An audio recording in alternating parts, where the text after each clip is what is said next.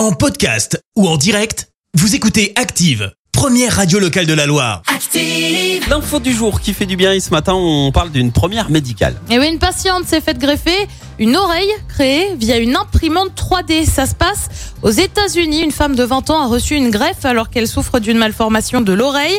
Il s'agit là d'une première mondiale pour le moment. Ça ne s'adresse qu'aux personnes atteintes de microtie, une malformation congénitale où l'une des oreilles est soit absente, soit sous-développée. En Europe, ça touche, ça touche 15 personnes sur 100 000 environ. Si pour le moment, ça ne concerne que cette malformation, l'implant avec une imprimante 3D pourrait se généraliser dans les années à venir.